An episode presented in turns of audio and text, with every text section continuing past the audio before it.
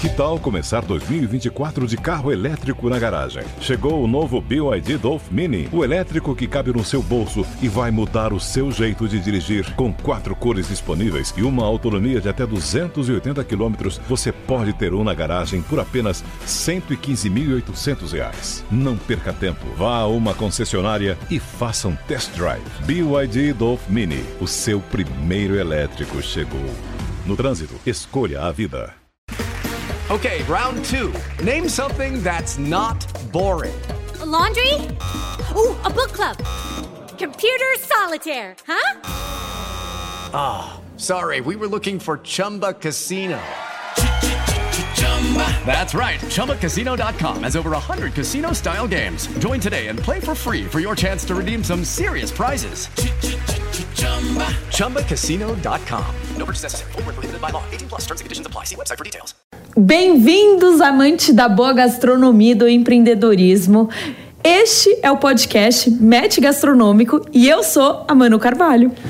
Tudo bem, pessoal? Eu sou o Gabriel Carvalho e a gente está aqui para explorar um pouquinho o sabor do sucesso, compartilhar histórias e tirar alguns insights para a gente construir juntos a receita perfeita e saborear a mistura entre o que, Manu? Tem branding, posicionamento digital, Gestão, rentabilidade. Lembrando que esse é um universo super competitivo e a gente vai ter muitas histórias e convidados para te inspirar. Então vem com a gente que esse papo vai ser delicioso. Bom, a nossa ideia aqui é cada semana receber um convidado super especial, que seja líder e referência dentro da indústria da gastronomia, né, Manu? Para trazer um pouquinho de histórias, experiências, visões e passar um pouquinho desses aprendizados pra gente.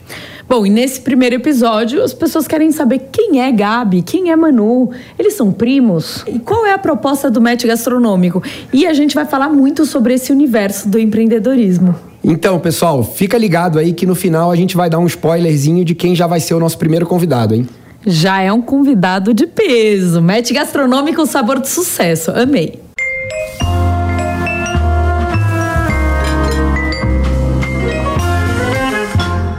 Como é que eu e o Gabi a gente se conheceu? Será que a gente é, é da mesma família? Porque os dois são carvalhos, né? Vai todo mundo achar que é primo aqui. E no episódio de hoje a gente vai descobrir o que, Gabi? Como a gente se conheceu, como o match gastronômico surgiu e a sua carreira, que é por isso que eu vim, né? Ah, só a minha, né? Bom, a gente vai contar um pouquinho da sua também, né, Manu? É legal ouvir um pouquinho dos dois. Você aí se inscreva no nosso canal, não perca nenhum episódio, porque você que trabalha com gastronomia, este é já é no zero o maior podcast de gastronomia do Brasil. Porque já começamos grande, olha lá. Aí eu gostei, Manu. Começou bonito o negócio aqui, começou forte. Bom, primeira pergunta, Gabi, somos primos ou não? É, muita gente vai achar que sim, né? Mas não, não somos primos. A gente se conhece há o quê, Manu? Uns três, quatro anos? Uns três anos. Uns três anos. Como é que foi, Gabi? Eu, eu sou vendedora, né, gente? Então, é, eu fui vender minha agência pro Gabi. É isso aí. E um amigo em comum, né, que é o Davi, beijo Davi, falou: Meu, você é uma pessoa é, super rápida, dinâmica, é, tem bastante conhecimento. Eu quero muito te apresentar uma pessoa que eu trabalho, que é o Gabriel. Legal. Não, foi isso. O Davi um dia ligou pra mim e falou assim: pô, Gabe, quero te apresentar uma amiga que, pô, faz coisa legal pra caramba e tal. Acho que vocês têm que se conhecer. Acho que ela pode ajudar muito os teus negócios. E aí um dia, pô, vamos almoçar junto. A gente almoçou nós três, né? Foi um, no um Botega. papo- E o Botega, para quem não sabe, está dentro é, do match gastronômico de gestão, né, do isso Gabi. aí. A gente vai falar um pouco sobre isso. Mas eu ganhei o Gabi na hora que eu coloquei a farofa de pão. É, Que é, verdade. esse- que é uma dica insider, né? Ele falou, pô, ela conhece. Eu já fiquei meio pre- impressionado, porque, bom, já tô contando agora a surpresa pra todo mundo, né, Manu? Mas o Botega tem algumas coisinhas secretas que poucos conhecem. E a Manu já chegou no primeiro dia, três anos atrás, conhecendo. Eu falei, pô, essa aqui é esperta, tá por dentro do negócio.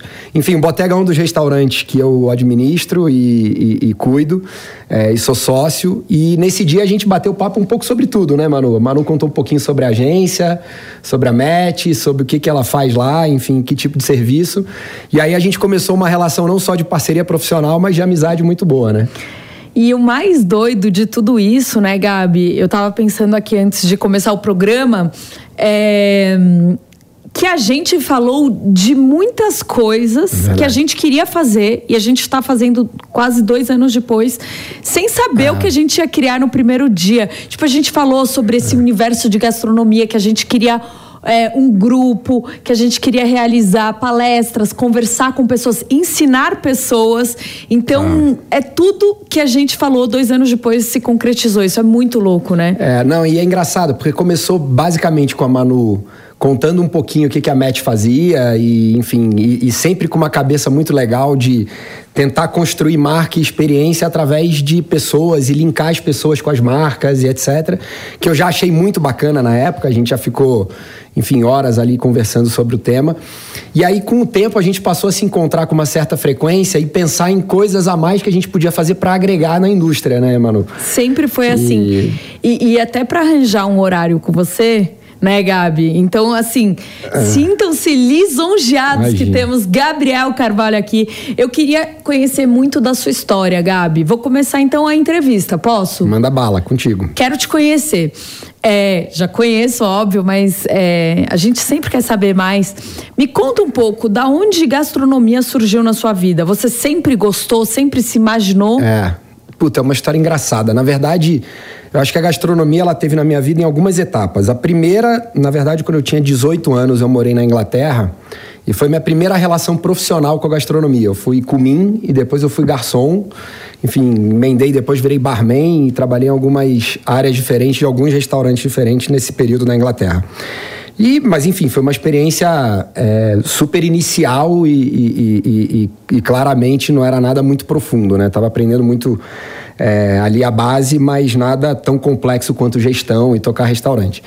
Passados alguns anos, eu empreendi em outros negócios, trabalhei com construção, enfim, eu sou formado em engenharia. É, e em 2010 para 2011 eu recebi a, a proposta para ir trabalhar no Burger King na época. E aí foi onde eu comecei a olhar para o mundo da gastronomia de fato como um negócio, como, é, enfim, meu trabalho é, e um pouquinho do, do meu futuro.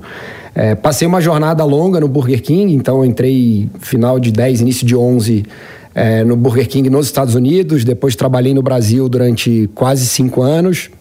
Em 2016 eu fui para o Reino Unido de novo, e aí dessa vez como, eh, como funcionário do Burger King, trabalhando lá e cuidando do financeiro e de operações para a região. E aí em 2017 eu resolvi voltar para o Brasil, empreender, e entre outras coisas eu montei um negócio de gastronomia. Né? E aí, enfim, a gente já teve diversos negócios diferentes, alguns deram certo, outros deram errado, alguns a gente Isso é, é vendeu. super legal, né? Porque a gente acha que toda história de sucesso só tem sucesso. Na verdade, É. tem vários fracassos pra chegar no sucesso, né? É. Não, a nossa história, no, no- desde que eu comecei a empreender em 2017, a gente já teve muitos desafios e muitos altos e baixos. É, é claro que acho que tem um desafio que todo mundo viveu. Eu Acho que 2020 foi um ano E pra gastronomia foi surreal. É. muito difícil, né? Pra- acho que para gastronomia, entretenimento, enfim, é, todo esse setor foi um, um setor que sofreu muito naturalmente porque as pessoas não podiam sair de casa, né? E a gente precisa da experiência pessoa com pessoa, né? Então é, foram períodos muito difíceis onde a gente pra- teve que vender praticamente todos os nossos ativos. A gente tinha dívida, a gente estava operando numa fase de crescimento muito grande, então a gente tinha acabado de abrir muita operação, tinha muito time. Então foi um período de reestruturação muito duro é, o ano de 2020. É, mas 2021, 22, 23, a gente, graças a Deus, conseguiu decolar com muita força e hoje a gente está numa fase bem positiva dos nossos negócios. A gente tá aqui num bate-papo super livre, então eu vou te perguntando tudo que vier à Manda minha bala, cabeça, como se eu fosse uma ouvinte. É, eu pensei, enquanto você estava falando, qual que é seu prato favorito? Putz, mano, difícil, mas. O Gabi, pra quem não sabe, ele é sempre mais light, tá? A gente sempre sai ele tipo, ah, eu queria só uma carne com salada, um peixe, um. É. é. é, mas o que a gente come no dia a dia não necessariamente é o que a gente mais gosta, né? Exatamente. Pod- poderia ser, mas não, não é. É, Cara, Manu, eu vou, eu vou falar, o prato que eu mais gosto é bem simples, mas é pão com manteiga. É, parece meio Pão maluco. francês? Pão francês com manteiga, pro mim, quentinho, é foda. Gente, aqui, é, vocês sabem, É. vai ser descolado, vamos falar um pouquinho de palavrão, acontece, né? Faz parte, faz parte. Mas é, é Eu complicado, eu sou francês. maluco por pão francês. E eu amo jantar pão francês, né? Nossa, que minha mãe chama de lanche. Eu amo comer pão qualquer hora. Infelizmente eu não posso comer toda hora, senão eu estaria rolando. Mas é, eu adoro pão. Eu gosto de comer, óbvio, muita coisa. Os nossos restaurantes têm muita comida muito gostosa, então eu adoro carne, adoro hambúrguer. É, enfim, adoro macarrão. A gente tem massas maravilhosas no Botega, que o, o grande Gerard e o David são especialistas na, na, na, criação e na concepção. Mas, se eu fosse escolher uma coisa, você só pode comer uma coisa após da sua vida, acho que seria pão com manteiga. Ô Gabi, é, você estava falando sobre alguns restaurantes que vocês têm. Quais são eles? Putz, hoje, Manu, é, a gente tem os Botega Bernaca, né? A gente trabalha é, tanto na Rua Mauri quanto no, no Iguatemi. Tem uma operação na Padre João Manuel e uma em obras. Tem duas em obras que eu vou depois, deixa mais para frente no programa, a gente conta o segredo. É, a gente tem também o, o, o, Bagatelle, que operou no Brasil durante 10 anos. Hoje a gente está dando uma reformulada no conceito. A gente tem o Next Door e a BC, que são é, um bar e, uma, e um club, que é, enfim, é um. E é um o Next um Door é do lado da BC, isso que é, é o mais legal, né? O nome é exatamente por isso, né? Era o, o bar ao lado, basicamente, e a gente ali conseguiu fazer um ambiente onde tem uma integração dos dois negócios.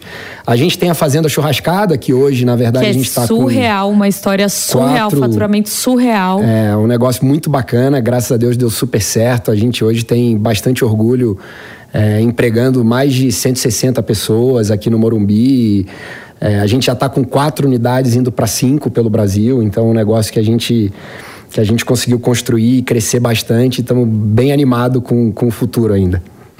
Gabi, é, a gente já falou do seu prato favorito, né? Pão com manteiga. Falamos agora da onde você é, se inspira e trabalha no dia a dia, da onde vem seu know-how, lógico, de gestão, restaurante, comida, culinária, enfim, gastronomia, o que você quiser chamar. E eu queria entender um medo seu. Porque você vai falando, cada história de sucesso, né? Você fala, nossa, tipo assim, uau. Putz, mano, Você pergunta... tem medo? Muitos. É, a pergunta é complexa, mas na verdade, é, eu acho que quando você vai crescendo no negócio e você vai montando uma equipe que de certa forma é, pô, olha e se inspira em você, talvez eu diria que o meu maior medo é decepcionar esse time. Né? Eu acho que de alguma forma, é, quando o negócio começa a ficar grande, hoje a gente deve ter uns 600 funcionários no uhum. time é, você passa a ter uma responsabilidade sobre as vidas das pessoas que estão trabalhando com você, né? Então, putz, tudo que eu faço e tudo que eu tento quebrar minha cabeça para fazer, eu tenho talvez o meu maior medo seja esse, né? Como é que eu consigo garantir que essa turma vai estar tá sempre bem ali e, enfim, sem ser decepcionada? Ô Gabi, você consegue equilibrar o pessoal do profissional? Manu, hoje melhor do que no passado. Até porque, né, tem duas filhas. É, eu acho que é, é, depois que a gente tem filho, a gente cai um pouco na real do que, que é mais importante na nossa vida. É, mas ainda assim a gente tem muita dificuldade, né? Eu diria que eu, puta, eu acabo jantando fora praticamente todo dia da semana, né? E é sempre um trabalho, uma reunião ou visitando algum negócio. É, então, assim, eu acho que é, é um desafio ainda mais na indústria da gastronomia, porque é um negócio que é vivo. Né? A gente trabalha é dia num, dia. num mercado que o meu principal movimento é sexta, sábado e domingo, né? que é normalmente o momento de lazer pessoal da maioria das pessoas. Então é um pouco complexo, mas hoje eu já equilibro bem melhor. Graças a Deus eu tenho um time muito bom que é, cuida das coisas quando eu não estou lá. Então a gente tem uma, uma, uma, estrutura que hoje me permite um pouco mais, mas é complexo. Engraçado, porque eu te fiz uma pergunta de vida, né? Um medo. E o seu principal medo é o medo profissional. É verdade. Não é? É, assim, de novo, né? É um profissional barra pessoal, né? Porque eu acho Sim. que. Eu acho que no fundo, mano, o, o, o profissional ele funciona quando o seu propósito pessoal está vinculado a ele. Total. Né? É muito difícil você conquistar algo muito grande profissionalmente se você não enxerga propósito no que você está fazendo. Então, de certa forma, o meu propósito pessoal, que é ajudar um pouco a mudar a vida das pessoas que trabalham com a gente, está muito linkado à minha vida profissional, né? Então, eu não, eu não, diria nem que é um medo profissional, acho que é um medo combinando os dois, né? Ele está dentro da minha vida pessoal e da minha vida profissional, de certa forma. O que te tira do sério, assim, que você fica, meu, não é possível isso? Cara, pode parecer bobo, mas assim, é perder tempo com coisa boba. Nossa, isso me tira muito, do Muito sério do também. sério. E, tipo, fazer uma reunião sobre algo que, tipo, você resolve em cinco minutos. É isso. Pô, ter uma discussão pra reclamar de um assunto que, gente, tá, mas e aí? Então vamos resolver, decide. O que, que vocês querem fazer? Vambora. Exatamente. É, então eu, eu, eu, eu não tenho muita paciência pra esse tipo de coisa. Eu sou um cara um pouco prático, às vezes até demais, mas isso me tira um pouco do sério. Quem te inspira? Nossa, bom, acho que meu pai, minha mãe, meu avô, é, eu acho que talvez sejam as pessoas que mais me inspiram na minha vida hoje. Por qual motivo? Puta, cada um por um motivo diferente. Acho que meu pai, pela, pelo carisma e pela capacidade de, de enxergar o outro, em empatia com o outro. Minha mãe, pela força e capacidade de se resgatar e se reenergizar. É, e meu avô, acho que, puta, pela história incrível que botou o primeiro sapato com 10 anos de idade e construiu diversos negócios de muito sucesso. Então, acho que cada um tem o seu motivo, mas os três são quem mais me, me inspiram na minha vida. Uma frase que você le- leva sempre com você. Vixe, mano. Agora complicou. Eu sei uma que você sempre fala, que você já me falou. Conta. Sobre a liberdade. Como é que é? Da liberdade. Disciplina e liberdade. Exatamente. Isso eu acho que define boa bastante frase. você. É uma boa frase. Explica aqui que É. você me explicou nesse dia. Não, é que é, às vezes a gente acha que liberdade é você poder fazer o que você quiser, né? A gente já falou um pouco disso algumas vezes. E eu acho que é o contrário. Na verdade, é, você constrói a liberdade de ser o que você quiser quando você aprende a fazer o que você não quer. Né? Ou quando você se disciplina a fazer o que você não quer, mesmo não querendo. É, e eu acho que é assim que a gente constrói. Pô, eu, eu, eu sempre falo, pô, a pessoa que tem disciplina, ela acorda de manhã e fala, eu quero virar médico amanhã, ela é livre para Só virar médico. PS, tá? Ele acorda às 5 da manhã todos os dias. Não, isso aí é, é sagrado. Até final de semana acordo cedo, não consigo. Não, eu, eu também não consigo. não, e aí a gente tava nessa discussão de acordar de manhã e ele, não, 5 da manhã, o quê? Ele, meu dia precisa começar, eu tenho que ir na academia, ele faz crossfit, né? E aí você conseguiu também unir o equilíbrio, tendo acho que mais tempo. Sem dúvida. Não, sem dúvida. Quando a gente acorda mais cedo, e acho que é uma, uma coisa que eu aprendi, é a gente tem uma rotina muito atarefada, né? E hoje em dia com telefone, a gente tá 24 horas conectado e as Total. pessoas demandando da gente. Total. E eu descobri que o único horário que ninguém me liga é entre 5 e 8 da manhã. Eu falei, putz, esse é o horário que eu tenho pra mim, pra minha filha, pra, enfim, para as minhas coisas. Então eu gosto de ir muito cedo pra academia, voltar pra casa, acordar minhas pequenas, curtir um pouco elas antes da escola e depois tocar o meu dia. Eu falei que você tem duas filhas, mas você tem uma. Duas. Ali- Ah, você tem duas, Duas, então. A Alice é. Alice e Helena. e a Helena. É que eu não participei da Helena, não fui convidada, infelizmente. Alice tá com Alice tá com um ano e dez e Helena tá com sete meses, sete para oito. Então as duas estão super pequenininhas, mas é a melhor coisa do mundo. Antes de vir para cá hoje, passei em casa e dei um beijo na Alice, foi a melhor coisa do mundo. Ô, Gabi, me conta uma coisa. O que, que é empreender no Brasil pra você? uma batalha todo dia, né? Eu acho que é meio clichê falar isso, mas, mas é verdade. Por outro lado, eu acho que é um universo de oportunidade. O Brasil é um, é um, é um mercado onde eu acho que tem tanta coisa ainda por ser feita é, no universo, seja de gastronomia ou seja de qualquer mercado, é, que quem tem muita vontade de construir algo relevante e significativo, se botar energia, consegue construir. Porque tem espaço em tudo.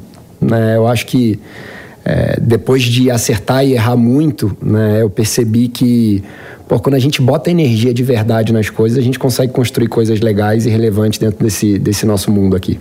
Como ter um restaurante de sucesso? Putz, mano, eu acho que vou tentar construir aqui, talvez um elencar alguns pontos que eu acho que são muito importantes para você conseguir isso, tá? Mas em ordem de prioridade, eu acho que a primeira coisa é time. É, ninguém consegue tocar um restaurante de sucesso sozinho. Né? Eu acho que o melhor chefe do mundo, se não tiver um, um salão bom, não vai conseguir. Se não tiver uma equipe de limpeza boa, não vai conseguir. Por aí vai. Então é time. É, depois eu acho que é construção de um conceito forte. Muita gente acha, pô, eu faço a melhor feijoada do mundo. É, pô, tem diversas pessoas que dizem isso. Né? Será que você consegue construir ali um conceito de que Branding. tá tudo bem casado? E aí, enfim, eu acho que depois você pode contar um pouco sobre isso também. É, mas eu acho que você precisa ter um conceito muito claro do que você quer entregar, né? Muita gente tenta ser um pouco de tudo e não é nada. Então, pô, ordem, time, É conceito. tipo aquela história de misturar é, frutos do mar com pizza com É macarrão. Isso, é isso. E tem muita gente que faz, né? E acha que vai dar certo. Não, eu adoro pizza, eu adoro. É o que eu costumo falar, pô, eu amo comer hambúrguer. Nem por isso eu vou botar hambúrguer no cardápio do Botega, né? Até porque o Gerard e o David jamais deixariam, né? Então eu acho que você precisa ser consistente com com o seu conceito. E aí a terceira palavra eu já adiantei para mim é consistência. Restaurante, é, as pessoas criam uma expectativa do que elas vão encontrar como experiência, seja ela qual for. A gente estava é, conversando aqui do, do nosso próprio, próximo papo, né, com o próximo convidado, que é de uma cadeia muito grande, eu não vou dar spoiler aqui. Uhul! É, A gente já começou bem, já, né? já, já Esquece. começou bem. Sucesso. E, e a gente estava comentando, ele, ele entrega uma experiência muito consistente no que ele se propõe a fazer. Total. Independente do nicho, pô, não é um restaurante ultra premium, não é um restaurante. Ele, ele é de uma cadeia de fast food, mas é muito consistente no que ele se propõe a entregar. Então eu acho que a terceira coisa é a experiência do consumidor tem que ser sempre a mesma. Ele tem que entender o que ele vai encontrar lá e ele tem que estar disposto a pagar o valor da experiência. E assim, só complementando uma coisa que eu percebi, né, que você fala de consistência, é, eu achava que o consumidor ele sempre queria testar coisas novas, mas é mentira.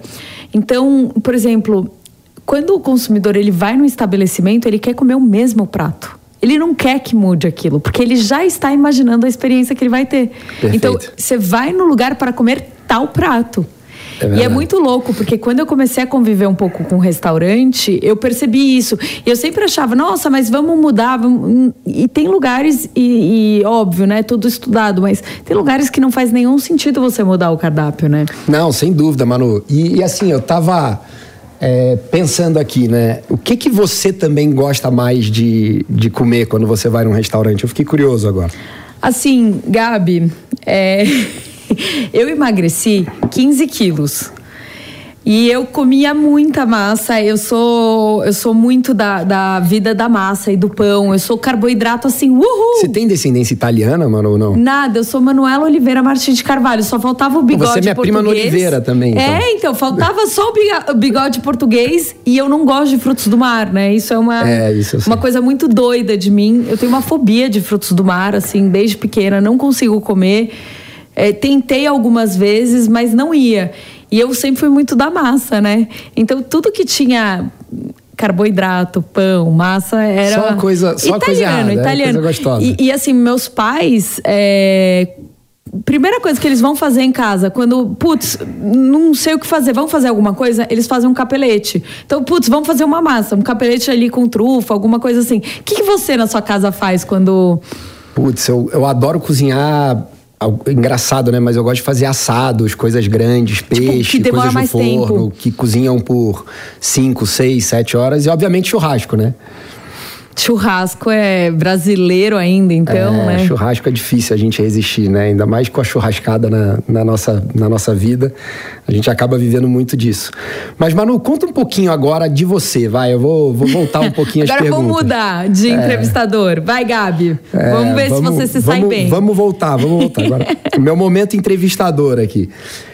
É, Claramente, pô, você sempre gostou de comer e acho que todos nós gostamos e faz parte da nossa vida. Mas onde é que você olhou e falou, cara, eu quero trabalhar dentro do universo de gastronomia? Porque eu acho que a sua história nasceu muito antes de gastronomia, né? Muito, Gabi. É, há 15 anos eu trabalho com internet, né? Então, desde a época do www, eu criei meu próprio blog. E foi muito doido, porque eu, né, jornalista, e eu entendi que o blog era a sua primeira mídia que você tinha pessoal. Então, eu podia escrever o que eu estava pensando. Então, as pessoas passaram a não precisar das mídias, né? Elas podiam ter a sua comunidade ali. Legal. E aí, é, de, de lá, né, do blog, eu comecei no mundo da moda. Então não tinha nada a ver com gastronomia. Blog é antes de Instagram existir, dessas Bem coisas, antes, né? há 15 anos atrás. Legal. É um pouquinho, é, por aí. 2009, vai, 2009, 2010 começou tá a época dos blogs. E eu comecei junto, né? Uma, acho que um, um, dos fatores meus, talvez porque a gente está fazendo esse podcast, eu sou uma pessoa que não tenho medo. Eu vou lá e testo, poxa, é ótimo, vamos lá. E eu sempre dou minha cara a tapa. E aí eu criei meu blog e foi sensacional porque de lá, primeiro que eu me descobri no mundo digital e segundo que eu criei uma rede, um networking assim surreal.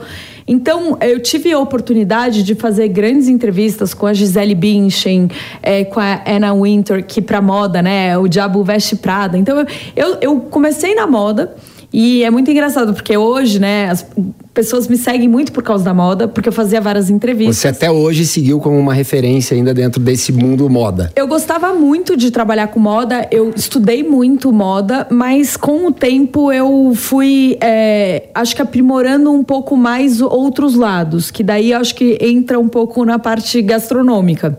Como é que eu comecei?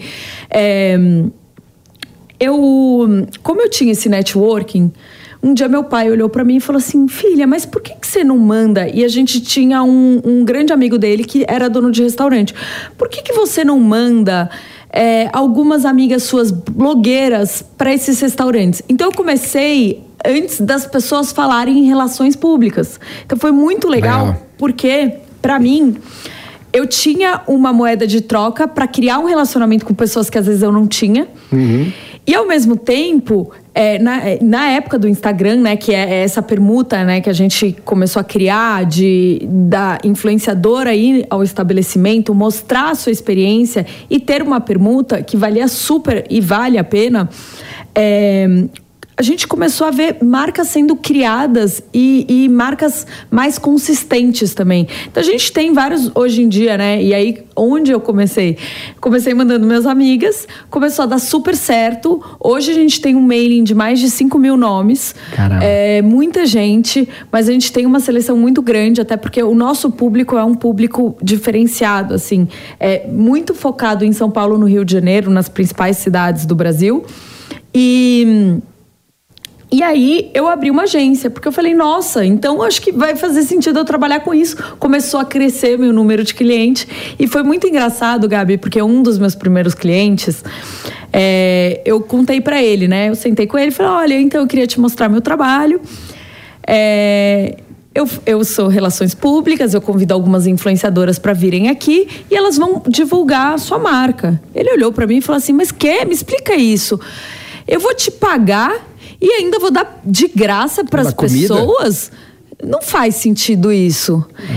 E foi muito legal porque eu recebi um texto dele de feedback, né? É, que inclusive está no, no site da Match. Que ele falou: Eu sempre duvidei e hoje em dia eu duvido que eu é, tenha isso sozinho, sabe? É. Então, é, o mundo dos influenciadores, desse branding, dessa experiência, trouxe para ele uma, algumas conexões que ele talvez teria hum, um pouco mais de dificuldade de ter. É, não, e eu, assim, eu até como, enfim, usuário dos serviços, posso falar um pouquinho. É, eu acho que não só, né, Manu, você levar pessoas que naturalmente vão ajudar a comunicar o nosso restaurante ou, ou coisa do tipo, mas eu acho que também, e aí parte um pouco para a construção da marca, é, você consegue criar um, uma associação do consumidor que não necessariamente está lá com qual o perfil de consumidor que está no restaurante. Então, naturalmente, né, se, se você leva uma pessoa que tem uma identidade ou um perfil específico para um restaurante, você pode também ajudar a criar uma associação daquela marca com aquele perfil de cliente, né? Com certeza. Eu acho que isso aqui é bacana. E assim, é, a gente viu grandes influenciadores me ajudando a criar alguns restaurantes, assim. É porque o mundo era muito diferente, né, naquela época. Então, muitos influenciadores queriam, hoje ainda querem, mas eu acho que os grandes, é, muito grandes, assim, se bem que não, né? Semana passada, por exemplo, a Eliana foi num restaurante. É, mas eu acho que mudou um pouco o perfil é, dos influenciadores que fazem com a gente. E não só o perfil, como como eles comunicam. É, antigamente era uma fotinho. Hoje em dia, essa foto não vende mais. Eu quero saber como é que você saboreou aquilo? Como é que foi a sua O experiência? que, que você achou e, enfim, o que, que você comeu, eventualmente? Exatamente. Acho que isso faz toda a diferença e toda a diferença na construção da marca, né? Então, é, o nosso trabalho é sempre reconhecer quem que tem a ver, qual é o público, como que ele pode criar o conteúdo e ainda mandar isso para os clientes postarem nas redes sociais deles. Então, o que eu brinco, né? É, onde os consumidores estão hoje? Hoje a gente tem 90 milhões de brasileiros dentro do Instagram. Então, É muita gente. a gente sabe que o Instagram, né, é, realmente tem muita gente lá dentro. E como é que as pessoas procuram hoje o que elas vão comer? Pelo Instagram. Então, na verdade, o influenciador ou é, parte digital mesmo, a comunicação digital, ela é tão importante para os restaurantes porque ela vai te aproximar dos seus clientes, você vai estar próximo deles no sentido de eh, são 90 milhões de usuários. E além disso você tem maneiras diferentes de se comunicar, como por exemplo com experiência de influenciador, como por exemplo eh, a, a própria experiência de um fotógrafo. Então você pode, dentro do perfil, fazer diversas comunicações, né? Legal, bacana, Manu. Uma coisa também que eu lembro, você falava muito quando a gente se conheceu, é que eu acho que a Match ela vai um pouquinho além do que só os influenciadores ou, essa conexão. E acho que desde sempre você já ajudou a gente nisso algumas vezes. É a conexão também com marcas que eventualmente façam sentido é, com aquela operação, com aquele restaurante, seja para ser um parceiro, seja para ser um patrocinador, seja eventualmente para levar um evento ou coisa do tipo. Como é que isso também é, e aí eu acho que eu, eu queria entender um pouquinho a tua cabeça no sentido de como é que você olhou para a Match e falou, cara, a Match é, é, é mais do que uma agência de influência, né? Foi muito louco, porque de influenciador eu passei para agência, né? Então hoje eu tenho, obviamente, meu perfil, eu trabalho não, não focada nas minhas redes sociais, mas eu entendo muito o que é, é ser influenciadora, ter que criar um conteúdo, ter que roteirizar, ter que pensar, entender o que a marca quer. Quando eu criei a Match, a gente já começou com essa parte dos restaurantes, porque eu mandava minhas amigas, e ao mesmo tempo eu trabalhava no comercial. E eu, me, é, e eu fazia muito, muita proposta para as agências. Então eu trabalhava para muitas marcas grandes. E aí foi nesse aspecto que eu comecei a olhar e falei, gente, essas agências, elas não estão entendendo que elas estão contratando. Ou se aquele preço que elas estão pagando é- é justo. É, então, várias coisas eu comecei a entender, né? E conforme eu fui hum, criando a match de acordo com aquilo que eu via de necessidade no mercado. Inclusive, por exemplo, é, a match mudou. Porque o meu cliente mudou. Se antigamente o meu cliente, que era agência, me contratava muito para fazer curadoria, storytelling, toda a parte é, jurídica de tecnologia, muitos deles hoje é, internalizaram. Então, a gente também está mudando o nosso modelo de negócio. Eu acho que uma das coisas que a gente vai falar aqui também é sobre você olhar o mercado, entender o que está acontecendo, pegar o feedback e, E vamos embora, vamos para frente. Não, bacana.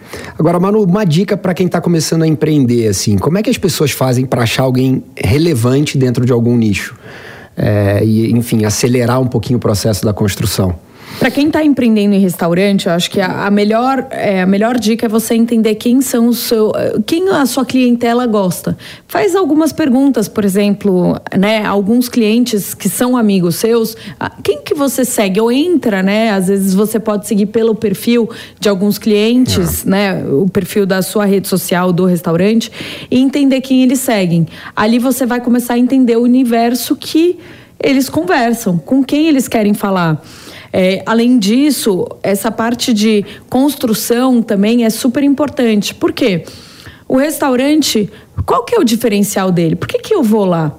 E a gente está falando, por exemplo, em São Paulo, que tem muita coisa boa. Então, às vezes, o próprio consumidor ele fica perdido o que ele vai comer. Tipo, eu tenho. Você não tem isso? Ah, totalmente. Tipo né? assim, o maior desafio é você eu- chegar e falar, puta, o que, que eu escolho, Você né? sabe que até me falaram, meu, deviam inventar um aplicativo que escolhe as coisas pra você. É tipo isso, porque a gente se sente, sabe, no supermercado que tem tanta opção boa que você não sabe pra onde você vai. Então, é, e aí essa parte do posicionamento, do branding, do influenciador, do digital, ela te ajuda a lembrar. Ó, tô aqui, hein? Ó, lembra que é, né? Vamos falar de churrasco. Lembra que esse churrasco? Olha como é que é meu pastel. Olha. Então você começa a lembrar as pessoas a realmente verem e quererem e desejarem e quererem consumir aquilo, né, Gabi? Legal. Pô, bacana, Manu. Agora uma outra pergunta. Você conhece bastante gente, né? E acho que, enfim, deve, deve seguir muita gente diferente, de segmentos Sigo diferentes. muita gente diferente. Quem te inspira, Manu? É, no meio no meio dos empresários Geral. ou de vida Empreendedorismo, vida, gastronomia, meu seja o que for. avô né é, ele construiu um império e, e realmente ele me inspira muito no universo de influenciador eu eu acho que a, a Nativosa, por exemplo, ela demonstra muito, né? É, me inspiro muito nela, conheço ela há muito tempo, gosto muito dela, uma grande amiga. E eu vi. Qual que é o segmento dela, Desde o mano? Tipo, começo. né, o segmento dela é moda. Ela construiu uma marca que chama ByNV. Legal. E ela vendeu por, acho que era 200 milhões de reais para o grupo. hum, é, Bi, me ajuda aqui. Eu vou pedir ajuda dos universitários, para o grupo Soma. Legal. Nem Bacana. precisei da ajuda dos universitários. Mas. E ela mostra muito que a persona por trás da marca faz com que as pessoas se identifiquem muito mais e criem uma comunidade. Então a comunidade da Nath é gigantesca. E você imagina que uma blogueira como ela era, que foi para o Instagram, que começou a construir aquela comunidade, criou uma marca, começou a fazer a marca ser desejada, entendeu o que é o marketing de influência, o que é o marketing. Ela já tinha, obviamente, né, é, peças maravilhosas, então foi unindo tudo. E aí mostra o sucesso quando você realmente tem a venda. Porque daí eu consigo embasar o que eu tô te falando. Ó, realmente isso daqui funciona. Olha esse case de sucesso. Pô, bem bacana. Bem bacana. Bom, é, você já me fez essa pergunta e eu, na hora, até dei uma titubeada aqui, né? Fala uma frase que você pensa sempre e que tá sempre na sua cabeça. Eu Tô- sei uma, mas eu não sei se você vai falar ela. Qual? Deu Dominação match? mundial. Dominação mundial. Falo muito, muito, muito, muito. Amo. É, eu falo duas frases todos os dias que eu acho que me ajuda muito e, e, e recentemente eu incorporei outra. Então, as duas que eu falo são: a abundância entra na minha vida de maneira surpreendente e milagrosa. E a outra é: tudo vem a mim com facilidade, alegria e glória. São duas frases que me ajudam sempre a atrair o que eu quero. E a outra, né, que agora eu incorporei, eu sempre falo obrigada pelos meus caminhos abertos. Eu acredito muito que tudo que você fala e emana, as coisas acontecem. Vê a gente que conversou há dois anos atrás e, Falou e- milhares e- de vezes sobre esse projeto aqui e agora tá pensamos nascendo, né? nisso e estamos muito, muito animados de ter vocês aqui. Acho que vai ser é, uma aula pra gente, pra vocês. É uma troca, então a gente já tem o Instagram também. Mandem pra gente sugestões de quem vocês querem ver. A ideia é que a gente também saia um pouco do estúdio, vá conhecer restaurante. Gabi, Gabi crítico, Manu crítica. Eu sou pouco crítica, né? Porque eu não como nada. Uma chata, coitada. Mas, mas eu acho que vai ser um programa muito, muito delicioso e eu tô muito animada, né, Gabi? É isso aí, Manu. Vambora. Bom, gente, é, a gente já viu um pouquinho como é importante ter um posicionamento no meio digital e também saber gerir seu negócio como um todo, né? Essa mistura de temperos é o que vai fazer o match gastronômico acontecer, né, Manu? Gabi, eu acho que a gente conseguiu passar um pouquinho pro pessoal, né? E agora, vamos dar um spoiler de quem vai vir no próximo episódio. Vixe, a gente já vai contar? Bom, então eu vou, vou soltar aqui, tá? Ele é dono de uma grande franquia de fast food, acho que é uma das maiores do Brasil, se não uma das top três. Não, ele contou como ter franquia, enfim, vocês já devem ter uma noção de quem é, quem é. Inclusive, quem nos segue nas redes sociais pode até ver algum spoiler. E é assim É, que a gente gosta. A gente não vai né? contar quem é, não, mas a galera tenta adivinhar aí, vai soltando no, nas redes sociais, no nosso Instagram, vai mandando nos comentários. Vamos ver se alguém acerta. Continua acompanhando a gente então no Instagram, arroba match.gastronômico, que a gente sempre vai deixar alguma coisinha, alguma dica e vai deixar vocês por dentro. ali. É isso, vocês vão ver a beleza do Gabriel. Ah, e da Manu, né? Principalmente. Ela é que é da moda, eu não. É isso, gente. Amamos ter vocês aqui. Match Gastronômico, sabor de sucesso. Semana que vem tem mais. Obrigado, turma. É isso, até, Até mais.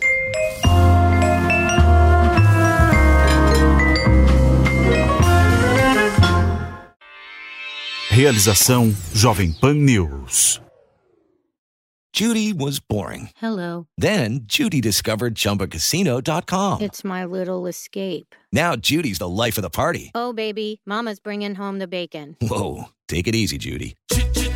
The Chumba life is for everybody. So go to ChumbaCasino.com and play over 100 casino style games. Join today and play for free for your chance to redeem some serious prizes. ChumbaCasino.com. No purchase necessary. Void where prohibited by law. 18 plus terms and conditions apply. See website for details.